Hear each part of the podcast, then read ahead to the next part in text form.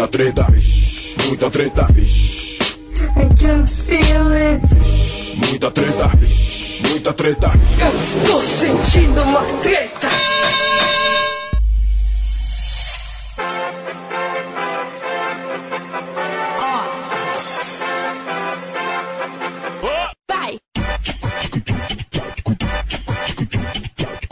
Salve, salve moçada, salve, salve rapaziada! Vocês estão ouvindo Treta Talks, o podcast do treta.com.br. Aqui quem tá falando é o Ivo Neumann e hoje eu vou bater um papo muito especial com a Ana Freitas. Como é que tá, Ana? E aí, pessoal? É, eu tô legal, tô vivendo uma tarde de frio de outono. Hoje foi o dia mais frio, né? No, que eu vi Foi? no noticiário. Eu vi que acho que foi a madrugada mais fria do ano em São Paulo. Nossa, eu me sinto muito privilegiada nesse momento por não ter sentido isso, ter dormido debaixo de um edredom quentinho. Tava de eu- meia?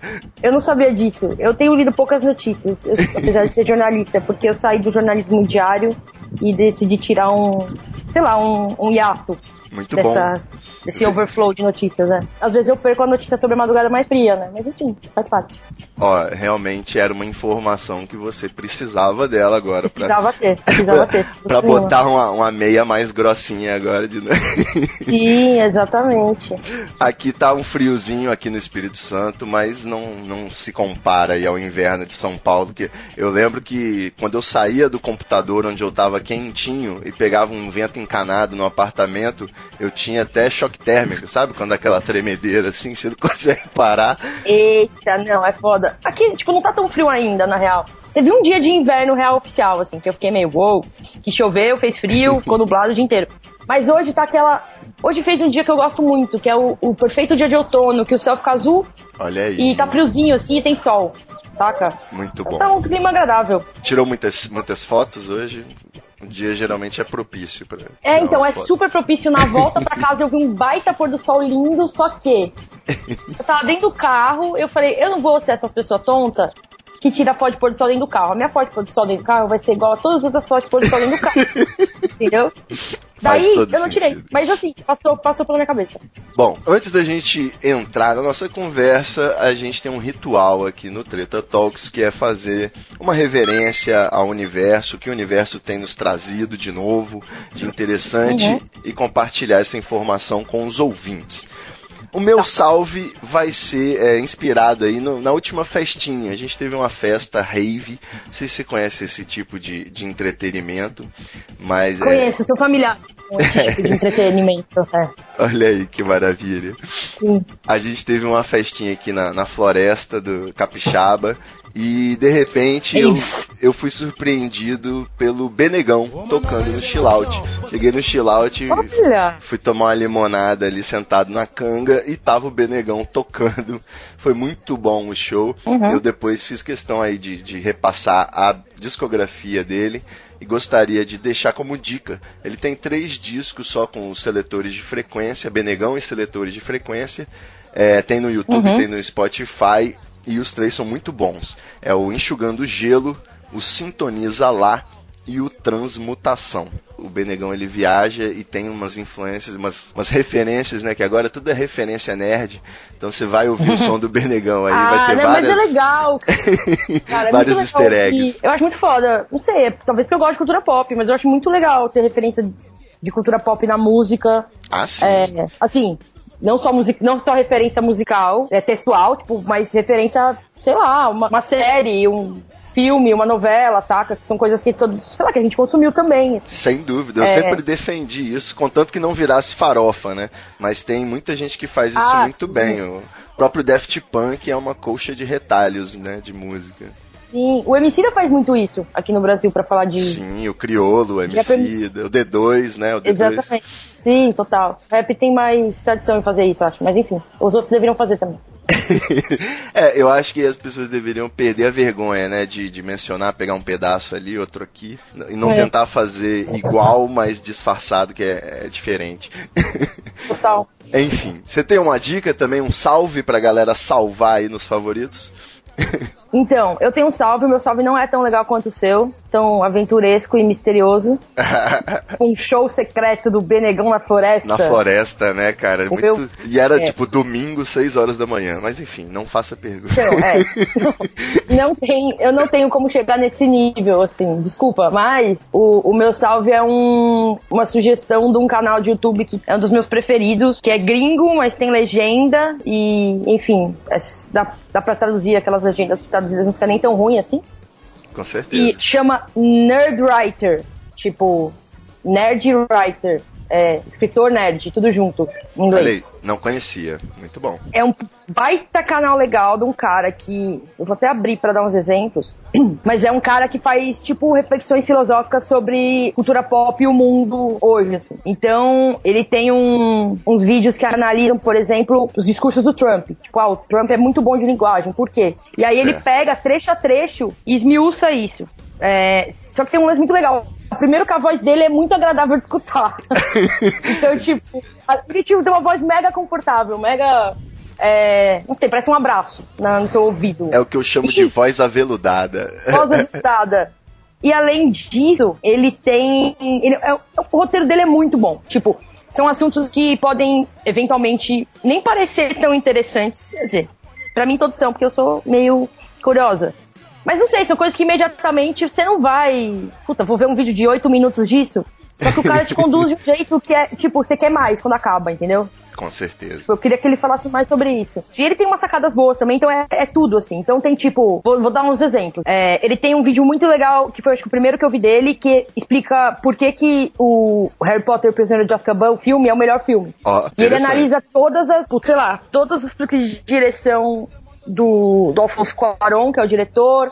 Cada todas as filme foi feito faz- por um diretor diferente, né? foi, os dois últimos acho que foram o mesmo, ou os três últimos, talvez. Mas só repetiu nesses últimos. É, ou ele, sei lá, ele tem, por exemplo, um, um vídeo que analisa divertidamente, explicando como o vídeo se conecta com uma, com uma teoria da psicologia que se chama teoria emocional. Ele tem Olha outro aí. vídeo que compara a chegada, o filme, a chegada, com os filmes que ele chama de passáveis. Ele fala, tipo, por que, que a chegada é um filme acima da média? Por que, que sai tantos filmes Entendi. passáveis? É, entre os, filmes, os vídeos mais vistos dele são os vídeos sobre o Trump. Então, como, como responder pro Trump pra não ser enrolado? Por que, que o Trump é tão, sabe? Tipo, é muito legal. Tem muita coisa sobre linguagem, sobre, sei lá, análise contextual filosófica e é, é incrível. Vale muito a pena. Não é um canal que você vai se arrepender de ter ficado horas no YouTube de madrugada. Pelo contrário, tipo, você vai ter a impressão que você realmente aprendeu umas paradas. Muito bom. Nerd Writer, então, me inscrevendo aqui. Muito bom. Vamos partir para nossa maravilhosa pauta. I'm making this presentation directly to the American people with the media present, which is an honor to have you. This morning, because many of our nation's reporters and folks will not tell you the truth. Is a. It's all fake It's all a ruse. Not true. It's all fake news. Russia is a ruse. Fake. It's all fake news. The news is fake because so much of the news is fake.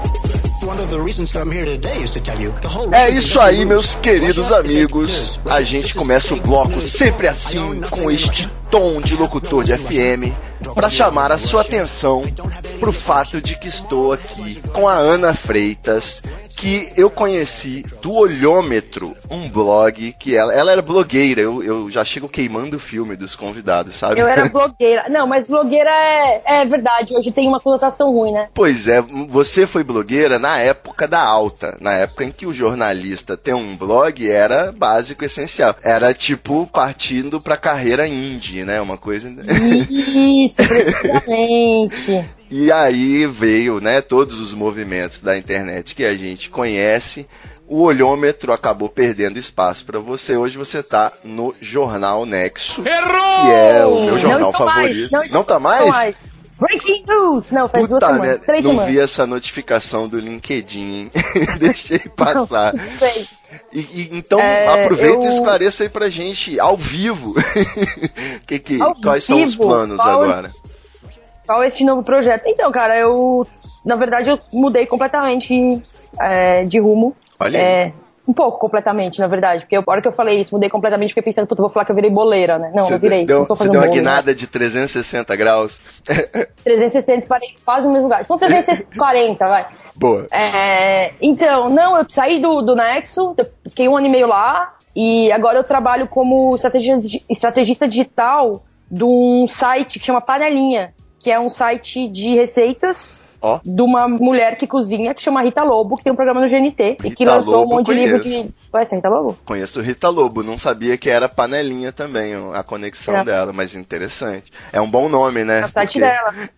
Ela é minha chefe, exatamente. Na verdade, o Panelinha existe há, tipo, 17 anos. Certo. E, enfim, daí lançou livro, tem o site, tem YouTube, e aí ela estreou o programa na GNT faz três anos. E aí eles, enfim, precisavam de alguém pra coordenar e planejar as estratégias digitais de uma maneira um pouquinho mais pensada, e eu fui. E aí eu tô lá, e agora eu saio às seis da tarde, né? Maravilha. Você não precisa ficar cobrindo o noticiário político brasileiro, eu diria que você já saiu ganhando. Exatamente, eu cansei. É, e faz sentido. Quando você falou aí de tirar um hiato do noticiário, é bem isso que a gente Hum. tem vontade de fazer, né? Tanto que Uhum. uma das coisas aí que tem a ver com a, no- com a nossa pauta, que é as pessoas que leem só as manchetes, é, é um absurdo a pessoa que compartilha sem ler a notícia inteira e tudo mais. Eu digo que certas manchetes eu não, não leio por uma questão né, de, de a gente tentar manter a saúde, a sanidade. então, você até Sim, passa tenho- pelo título, mas não tem estômago para ler o resto. Cara, eu tenho lido muito pouca coisa. Eu que sou fã de, em geral, sou fã de política, é, mega me interesso por, sei lá, pelo contexto do que tá acontecendo no mundo e à minha volta. Eu tenho lido pouquíssima coisa. Porque, sei lá, velho. Tá foda, porque Tá foda tá e- foda. Eu não quero mais saber, eu sei que tá uma bosta, entendeu? Assim, é, eu vejo outra história de outro relato de alguém se fudendo. Alguém dos movimentos sociais. Aham. Falo, caralho, que bosta, eu não quero entrar pra ler, entendeu? Eu não quero. Eu não sei. Eu não Eu quero até- entrar pra ler, eu não quero ver os comentários, né, também. Eu É, eu quero- sei assim, na real, no geral, tirando que foi uma madrugada mais fria do ano, eu sei o que tá acontecendo, mas eu tô tentando me informar de outras formas. Eu, tipo, assino uma, algumas newsletters, dessas que resumem o- o- as notícias pra você, sabe? Também tem algumas. É, aí de manhã eu leio e tal, e aí no geral eu sei o que tá rolando, enfim, em Brasília de um jeito resumido e que não envolve as pessoas gritando umas com as outras. Aí tem o feed do Facebook pra saber mais ou menos o que corre nas ruas e, mano, eu converso com as pessoas, né?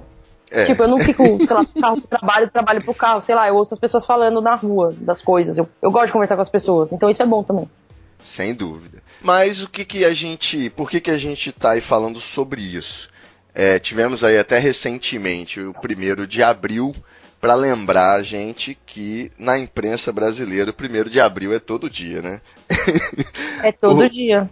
O, o, a palavra-chave do ano passado aí pelo dicionário Oxford foi pós-verdade, introduzindo oficialmente esse conceito para as pessoas, né? Uhum. E, e explicando, basicamente referenciando a eleição do Trump, em que os factoides né, foram muito importantes, aí, as postagens nas redes sociais, principalmente o Facebook, Sim. mas o, o conceito em si da pós-verdade é aquela ideia de que a verdade não importa tanto assim.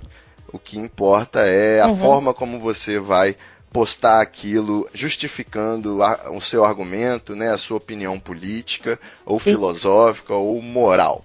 Sim. E o que que a gente, o que que eu percebo? É, ao mesmo tempo em que a gente tem uma proliferação cada vez maior de notícias, esse universo maravilhosamente autorregulado aí, da, ao invés do Deus mercado, né, a deusa internet, a gente percebe que eh, a gente tem cada vez mais elementos, instrumentos para verificar. Ou seja, eu creio que em não muito tempo vai ser reduzido essa, esse espaço, né? Do, já que o Facebook já lançou uma ferramenta contra, o Google Sim. já lançou uma ferramenta contra, a gente tem os principais players do mercado tomando providências, as pessoas se conscientizando. Então, eu creio que a tendência é melhorar. Já não sei dizer se isso envolve a nossa maravilhosa imprensa tomar um pouco de vergonha na cara. Como você enxerga esse movimento? Você acha que é possível ter esperança no futuro do menino jornalismo? Então, Ivo, é uma, É uma pergunta curiosa, importante, é difícil de responder. Na real, acho que a gente tem que. Vou- eu vou começar, é porque. É porque. Pensa se eu tivesse terminado aí. E difícil de responder. Sim, próximo. Não. A gente tem que dividir, dividir. Acho que em, dois, em duas frentes, né? Você, a gente tem três termos que estão super sendo usados para definir esse momento, que é tem o a pós-verdade, tem o fatos alternativos, né, o alternative fact, e as fake news. né? Fake news. E aí eu acho que é importante dividir, porque no geral, o que você, o que a gente pode chamar de fake news são de fato notícias, ou seja, publicações efetivas. Essas fake news geralmente elas não são versões distorcidas da verdade. Normalmente elas são tipo uma mentira absoluta. Tipo, elas não é assim, não é uma, um aumento, mas no invento. Não é tipo, é, sei lá, viu Lula pegando um avião pra Cuba e aí a notícia é Lula se encontra com Fidel Castro.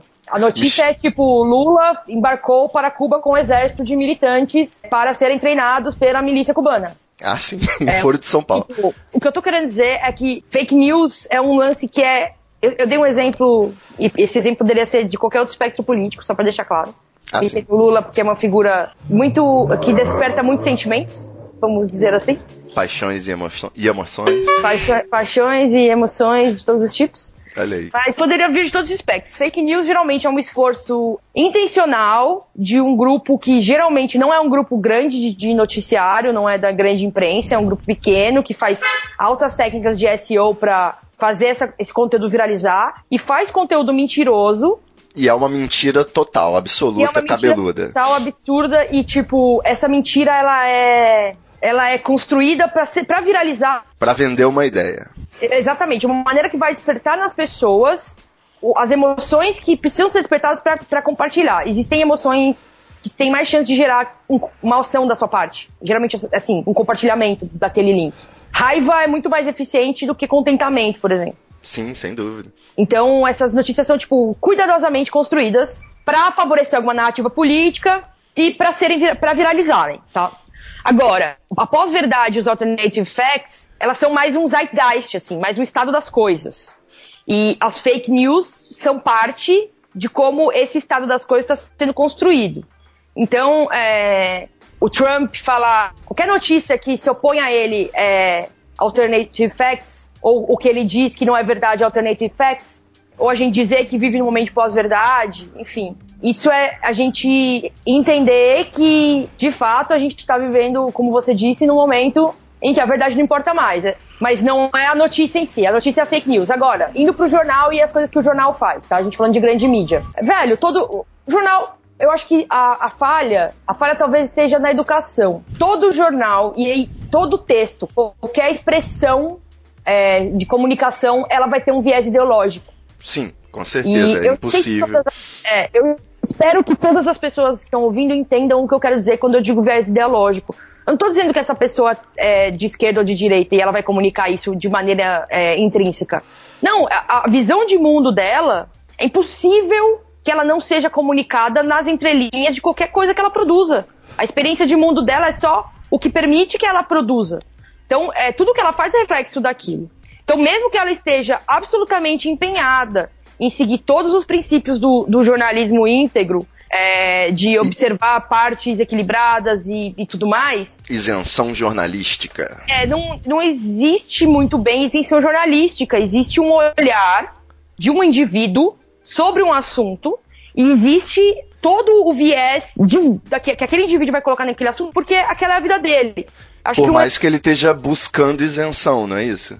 Exatamente. É, eu posso eu posso buscar isenção absoluta na hora de escrever um assunto, de escrever sobre um assunto, sei lá, tentar aplicar todas as técnicas jornalísticas da maneira que eu considero mais isenta possível. Isso é o máximo que eu posso fazer. Só que eu nunca vou poder falar de um assunto do ponto de vista de uma pessoa que tem uma experiência de vida completamente diferente da minha, de um homem, de um homem negro, sei lá, de um filipino, que seja, qualquer De coisa um terraplanista. de um terraplanista. Exatamente. E é por isso que é importante a pluralidade no jornalismo. É, o lance do lugar de fala e da representatividade é, é, tem muito a ver, eu não sei se todo mundo compreende isso, é, porque não é. As pessoas acham que é justiça social só. Sim, existe uma parcela importantíssima de justiça social, mas é, não é só por isso que é muito importante ter diversidade e pluralidade na redação. É porque o, o olhar do, do jornalista, ele sempre, por mais que ele se esforça, não existe, você não consegue escrever por outra pessoa. E é importante, então, você ter é, pessoas com experiências é, díspares para ter visões díspares que equilibrem o que aquele jornal está querendo transmitir. Até para atingir leitores que têm essa diversidade também, né? Exatamente. Dado isso, aí você tem outro aspecto que é muitos, muita, muitos veículos da grande imprensa têm de fato uma agenda ideológica que aí ele, realmente essa agenda é imposta. E daí não tem. Aí você pode ser alto, baixo, negro, branco, gordo, magro. E, na verdade, você tá enfim, o, o, que eu quero dizer é o seguinte: quando você escolhe falar de um assunto, você já, tá, você já não é mais imparcial. Você pode falar assim, puta, eu vou cobrir essa matéria que, que denuncia um desvio milionário de dinheiro do, do governo é, PT, mesmo eu sendo petista, eu vou tentar cobrir ela com a maior imparcialidade possível. é, é, não, não sei, é uma, é uma. Eu tô falando que pode ser um objetivo de uma pessoa. Mas só é, a escolha de, de cobrir aquela matéria sobre o PT e não cobrir uma matéria que denuncia outro político já é uma escolha que já, já tem nela intrínseca uma parcialidade. A pessoa que está enxergando e que está lendo ela vai só ler a do PT. Você só escreveu sobre o PT no jornal, só, só está saindo sobre o PT, ou que seja, sobre o jornal, sobre o veículo que você quiser, sobre o partido que você quiser. E daí a tua visão fica, obviamente, é, é... contaminada. Então Isso o ponto aí. é, eu, como jornalista, tenho uma habilidade um pouquinho além, um pouquinho além da, da, da conta do normal de identificar balela na internet. É, eu não sei explicar, eu já tentei sistematizar, quando eu trabalhava no Nexo fiz uma publicação sobre isso, mas tem algumas coisas que são difíceis de, de eu falar por, por que, que eu sei que isso é falso. Por exemplo, essa história da baleia azul aí, você viu esse papo? Sim, com certeza. Eu bati o olho nisso e falei, velho, não, não é. Isso é Espuma, isso é... né? Muito barulho por nada isso aí não tá rolando, não é isso que estão falando. Alguma, pode ser, não tô duvidando que, que jovens em depressão tenham se suicidado, que isso possa de alguma forma ter relação com algum grupo que eles participavam na internet, não é isso. Mas a história do jeito que tá colocada, eu tenho certeza que não aconteceu. E aí agora, sei lá, saiu as notícias falando que é, não é bem assim. Como, como jornalista, eu tenho um faro. Esse faro vem de como a pessoa escreve. Eu consigo ver se ela está sendo assertiva, se ela se preocupou com detalhes, os verbos que ela escolheu usar. Tudo isso é tipo ler nas entrelinhas da comunicação. É que nem quando você conversa com alguém e a pessoa, você sabe que a pessoa está mentindo? Sim, em vez dela falar eu faço, ela, faço, ela fala eu faria. Ao invés da expressão corporal, você pega a expressão gramatical. é estranho isso. É super. Parece que eu tenho um superpoder secreto. Mas não é secreto, é só. Acho que é um negócio comum. Não, eu, eu sei do que você tá falando. É quando é. você lê uma frase e parece que tem um malandro na sua frente falando aquela frase. tipo, isso tá meio. É. Isso, assim, não é, eu não tô duvido, não é que eu duvido e tipo, meu Deus, é só eu sei a verdade, eu duvido de todo mundo. Não é isso. Mas existem características de um texto que eu consigo olhar e falar: isso tá, tem alguma coisa errada aí. Eu vou ter um pé atrás primeiro. Então, antes de tomar qualquer, sei lá, ter qualquer opinião sobre isso, eu preciso ter certeza que isso está acontecendo, claro. É, e aí o que eu acho é que falta uma educação generalizada para ensinar as pessoas a identificarem isso, porque isso não é, eu não nasci com isso, não é um superpoder. Eu aprendi isso. Elas poderiam aprender. Mas você não acha que a tendência é melhorar, as pessoas irem aprendendo com a experiência da internet? Pelo contrário. Primeiro que você tem uma as pessoas não sabem nem ler, tipo, para tirar o significado da superfície. Imagina o significado da entrelinha. Tipo, analfabetismo funcional é uma parada muito real, assim. É só você ler comentário e as pessoas... Muita gente não entende o que tá escrito, assim. É muito surreal. Isso é uma coisa.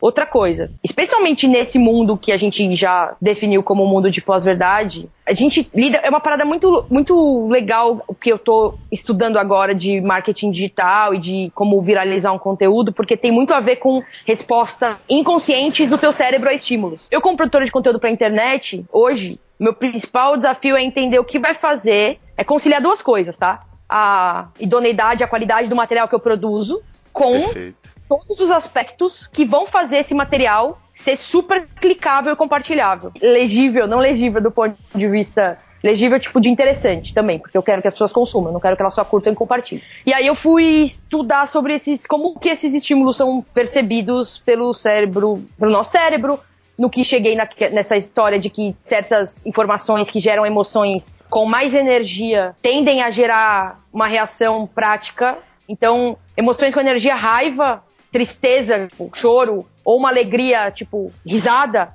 essas tendem a ser as emoções que, se geradas por um conteúdo, fazem você ter uma, uma reação de engajamento com aquele conteúdo, geralmente compartilhamento. Geralmente é isso que faz viralizar alguma coisa. Tem outras emoções que o conteúdo pode gerar e que não vão gerar engajamento. É, e tudo bem, mas é importante, para mim, pelo menos, entender quais são elas e quando eu quero usar uma e quando eu quero usar outra. É, o que acontece é que tem muita gente que já entendeu isso intuitivamente.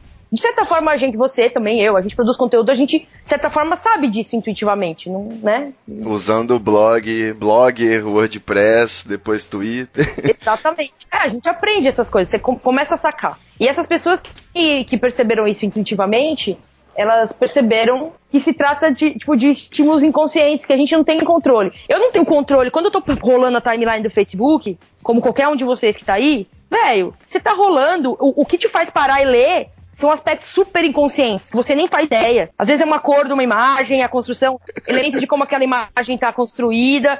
Então, tipo, esses, esses, fatores, eles são conscientes. E quem souber explorar isso, sempre vai conseguir um resultado bom. Não importa se é tipo, uma bosta de conteúdo. Se uma pessoa souber é, capturar esse, essa, essa reação, essa atenção que a gente entrega de uma maneira que a gente não escolhe, que é, enfim, é um aspecto biológico nosso, por causa da cor que ela fez aquela imagem. Se ela conseguir fazer isso e capturar a atenção da maior parte das pessoas, ela vai, vai. chegar em mais gente. Exatamente. Tem também o viés cognitivo, que é aquele lance que faz com que a gente leia muito mais aquilo que comprova o que a gente já acredita. Viés de confirmação, né? É, é viés de confirmação ignore aquilo que, enfim, que, que a gente não concorda. Se juntar essas, todas essas coisas, para mim, o panorama não é bom, honestamente. É, sem dúvida. Inclusive, é, eu preciso comentar que o Treta, né, meu site treta.com.br, ele comprova essa experiência aí todos os dias. A gente, é, os melhores textos, artigos que a gente produz, grandes listas, né, os especiais,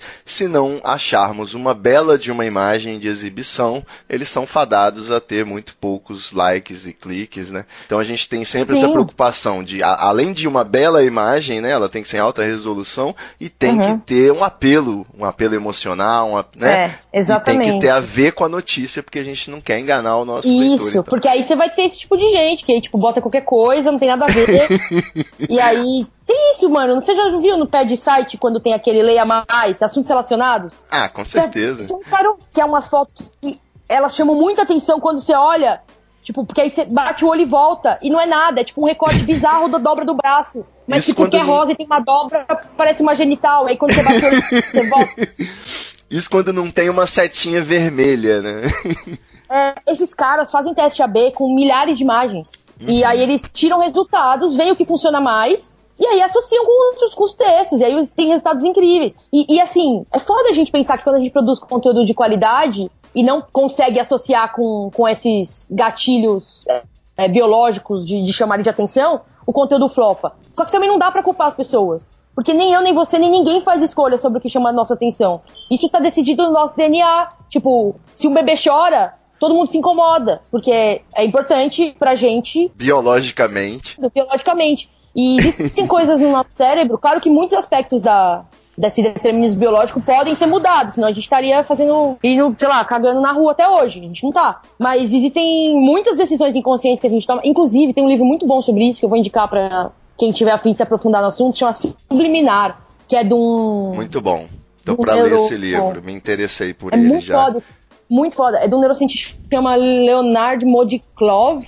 E esse cara é um dos assistentes do Stephen Hawking. Tipo, ele é muito foda, não é qualquer bosta, assim. É um cara que reúne. É, porque sei lá, né? Você lê o livro Não é um empreendedor de palco, né? é, exatamente. Esse cara, tipo, ele reúne um monte de pesquisa científica e causa e conta bem, de um jeito muito gostoso de ler, como. Quais são todas as evidências que a gente tem, que, tipo, muitas, muitas decisões que a gente faz e que a gente se convence de que são racionais, não são. A maioria das nossas decisões de consumo, por exemplo, é a mesma coisa, velho. Que, tipo, não tem um monte de gente estudando qual que deve ser a embalagem do produto no supermercado e onde ele deve ficar na prateleira para você poder com pegar? Certeza, com é certeza. a mesma coisa no feed do Facebook. Tipo, tem coisas que você pode controlar. Você pode chegar no supermercado e falar: não, eu não vou pegar o primeiro produto que tiver na minha frente. É, mas aí já vai ter tido lá atrás um, um identificador de tendência do marketing que já identificou que a próxima tendência é negar os instintos biológicos e que é sério isso. E que, sei lá, vai colocar.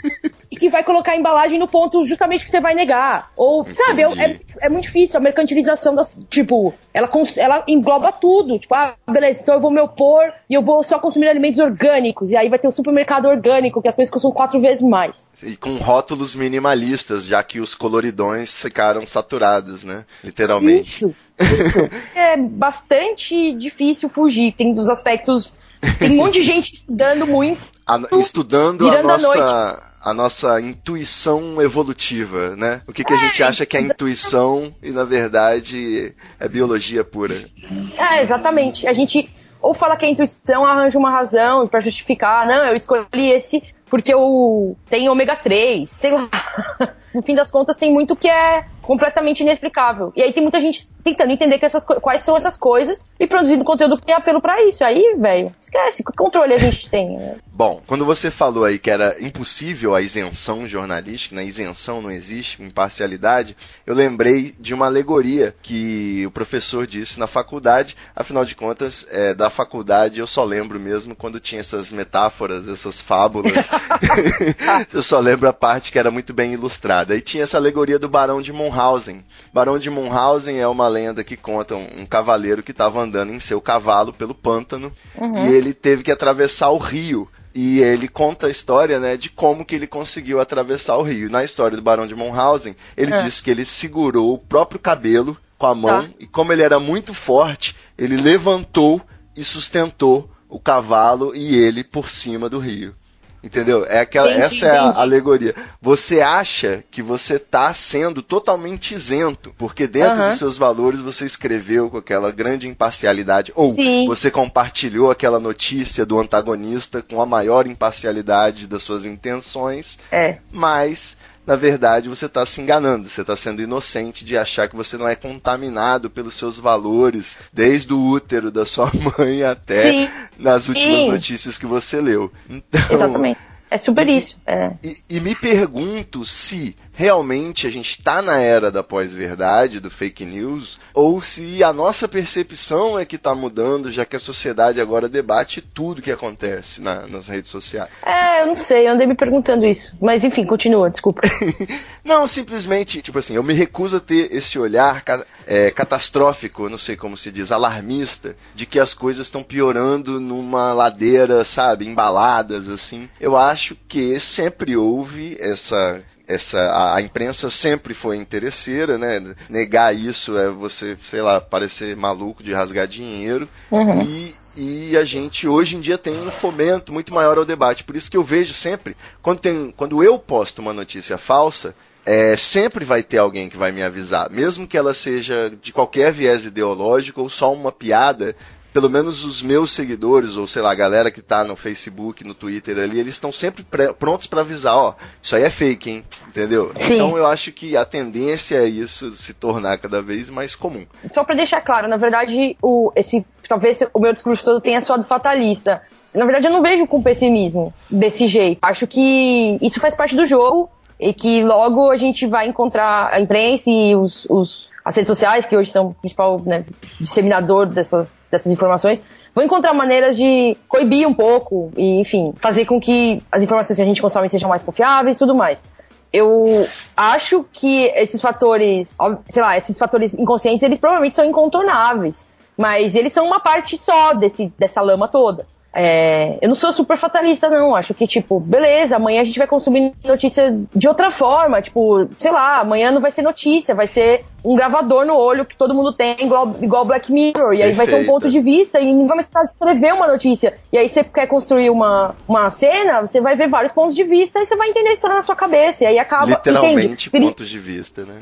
É, cria outros problemas, sem dúvida nenhuma, como o, episódio Black Mirror nos mostrou. Mas é, é, é só o que eu. Assim, só pra ficar claro eu acho que são essas questões que eu mencionei, elas são questões claras dos nossos tempos, mas e elas não vão ser, elas não são uma questão da nossa existência como humanidade. Elas são a questão dos próximos cinco anos, entendeu? Daqui cinco anos as coisas vão ter mudado, espero eu, significativamente no, nos formatos de, de consumo de conteúdo, de produção, e aí as questões vão ser outras, saca? É. Sem dúvida. Torcemos para isso. Mas, é, para fechar aqui a nossa conversa, é, eu nem, a gente nem precisou entrar, eu acho que esse assunto já foi bastante debatido. Eu tenho aqui, fiz até aquelas listinhas de como descobrir se uma notícia é falsa, checar Ah, tá. imagem, Tá. é, checar imagem, data, ver se tem muitos adjetivos e apelos a emoções, verificar se não é Sim. uma montagem, procurar no Google, procurar a busca reversa da imagem, procurar em outras fontes, enfim. Mas é, Eu tenho, eu tenho uma, eu tenho uma sugestão de como descobrir que essa notícia é falsa. Na verdade, por que a gente, por que, que as pessoas têm feito muitas listas de como descobrir se essa notícia é falsa? Porque a gente assume que as pessoas compartilham sem saber que é falsa, Ah, né? Mas a gente sabe que tem bom. muita gente que compartilha sabendo que é falso, e foda-se, né? ou ignorando, Mas- né? Foda-se. ignorando, é. Mas se você é uma pessoa que, enfim, como eu, por exemplo, eu não compartilho uma coisa se eu sei que é falsa, né? Se eu sei que é Com falsa, certeza. eu ignoro ela e ela vira falsa na minha cabeça. A não ser que seja uma piada do sensacionalista, né? Exatamente, muito bom. Mas é, um bom jeito é se aquilo te deixar, se for uma narrativa ideológica, veja só, que te faz ficar muito satisfeito com como você vê o mundo, tipo, te dá um sorriso, veja, eu avisei. Ou satisfeito ou muito enraivecido, mas também por enraivecido, tipo, pensa duas vezes, sabe? Talvez Marcelo tenha alguma coisa aí. D2 diz que fuma maconha. É, eu- é muito perfeito pra ser verdade. Tá? Exatamente. Não quero negócio saber. da ba- esse negócio da baleia azul era muito. Eu achei muito roteirizado pra ser verdade. Esse nome, sabe? Esse nome não é um nome super sonoro em português. É uma lenda urbana bem escrita no é uma WhatsApp, lenda, né? uma lenda urbana bem escrita. É, acho. Aí vou me explicar, tá? Sim, eu acho que esse, é, é muito é provável, é possível que esses jovens estivessem deprimidos, que eles tenham encontrado grupos de incentivo à automutilação na internet, isso tá cheio, infelizmente, que eles tenham encontrado alguém muito horrível pelo caminho que tenha incentivado eles a fazer coisas horríveis com eles mesmos. É que alguém tenha até falado, puta, isso é o. Vou chamar esse negócio de desafio da baleia azul por algum motivo. Mas acreditar que isso é um sistema organizado, de um desafio, que está presente no mundo todo, que já causou a morte de sei lá quantos jovens. Conspiração. Tipo, é, é muito improvável. Então, assim, conspirações. Conspirações são super apetitosas, eu sei. E o menino do Acre? criança, Por favor, não vamos fechar sem adoro ele, né? essa história. Não Que, vamos que me fechar dê o veredito. Não precisa falar sobre os elementos do caso, porque já tá todo mundo Todos já sabendo. sabemos. Quero saber o seu veredito com seu faro jornalístico, a sua intuição evolutiva. Bruno Borges, espero e acredito que esteja bem, mas acredito que esteja bem. Eu acho que é só o menino que gosta de pensar nas coisas. Escreveu aquelas coisas lá, eu não sei se você leu, não tem nada de muito uau do que eu- das coisas que eu li, do que ele escreveu. Aquilo ali pra mim é um bom, um bom rascunho de um Paulo Coelho, assim. Isso, é um belo rasgo, mas assim, é a versão 1. Ainda vai ser editada puta, algumas vezes, mas é isso. Não é. E assim, vamos falar o seguinte: o Paulo Coelho, pelo menos, tem um. Faria aliás, sentido, né? tem vários méritos. O Paulo Coelho tem vários méritos, mas ele pe- pelo menos ele tem o mérito de ter escrito coisas que soam como, sei lá, fazem sentido pra um monte de gente, Fazem de sentido um pra jeito várias é- culturas e classes sociais, pra né? várias culturas e pra natureza humana, um lance de espiritualidade. Então, é, é super palatável, assim. E o, o texto do Bruno, eu acho que ainda tá um pouco nessas versões, talvez, anteriores. Ainda tá um pouco cru, né? Precisa É. amadurecer um pouco. Mas, meu, menino bom, só tava estudando umas coisas, entendendo que, como funcionam os conhecimentos ocultos. Tudo bem. Você acha então bem. que nesse momento ele tá em uma reunião com o Nissin Orfale, planejando aí como fazer sucesso na internet Ele tá mais numa reunião com o ET Bilu, eu acho. né? com a E com o? Henri- com o Henri Cristo. Henri Cristo, sabe que Henri Cristo já topou conversar aqui com, pro Treta Talks, né? Você Só que jura? ele, ele exige que seja ao vivo. Então eu tô montando esse esquema Sem aí edição, pra, não sem ridicularizar. edição. Exatamente. Mas tudo bem, o, problema Isso. do ao vivo é tomar a palavra dele. Mas você já viu aqui que por causa do Skype eu preciso ficar interrompendo o tempo todo, né? Igual o Faustão com o Jô Soares aqui. Eu Sim. também sou gordo, fica Não, tudo. Não, é, Tudo- é, é super. É uma limitação da ferramenta, né? Por enquanto, né? Estamos aí rezando pro Isso. padroeiro do Black Mirror para que as coisas fiquem melhores em breve. Mas, Total. Ana, é, quem quiser te seguir aí nas redes sociais para poder con- contar com seu faro jornalístico aí, pelo menos as coisas que você estiver compartilhando já vão ser belamente filtradas. Como que faz? No Twitter, ah, Facebook? nem vem. Não, tô zoando. Ó, é. Peraí. É, o meu Facebook É Ana Paula Freitas, pode procurar lá. Sei lá, vai ser, eu sei que meu nome é comum, mas eu geralmente quando as pessoas procuram, eu sou uma das primeiras a aparecer porque tem seguidores e tudo mais. Isso aí. Twitter eu eu tô lá, se alguém quiser, mas não, não adianta nada, porque eu não posto. Não é seu É. espaço favorito. Isso. Eu tô, é Facebook mesmo. Pode e no seguir. podcast, no Braincast, cada vez mais participando aí. Se não participar, a gente vai depor o Merigo. não é isso? Fazer Então, aí se um, tudo um impeachment. certo, se tudo der certo, cada vez mais, cada vez mais presenças no, no Braincast. Maravilha, é muito bom. E dentro do, do que a gente estava falando, além do, do Google, né, que tem uma ferramenta na própria busca, vai, vai lançar e está implementando já nos Estados Unidos, tem o tal do Uhum. G, a- o G1 lançou o É ou Não É, que até agora eu dei uma olhadinha, até interessante, mas acho que não vai vingar, não. Vou dar uma Mas- eu não conheço ainda. É, pelo menos durante as eleições sempre tem aqueles sites de checagem de notícias que ajudam Sim. A, a verificar as informações, só que é, até os sites de checagem também tem seu viés ideológico, né? Como você aprendeu nesse episódio, amiguinho. Claro, exato. É, não, super tem. Não tem como negar isso. Isso, aí. Valeu demais então, Ana. Muito obrigado pela sua participação. Aí foi, foi difícil conseguir uma brecha na agenda, Obrigada mas eu tenho certeza que esse episódio ficou demais. Ficou mesmo. Muito obrigada. Valeu, um beijo e até o próximo episódio. Valeu, pessoal. Muita treta, muita treta, I can feel it. muita treta, muita treta. Eu estou sentindo uma treta.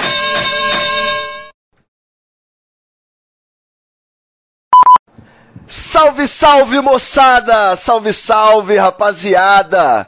É, vo- Olha eu aí já perdendo. Qual que é a minha fala tradicional? Acho que é só É essa o bordão. mesmo.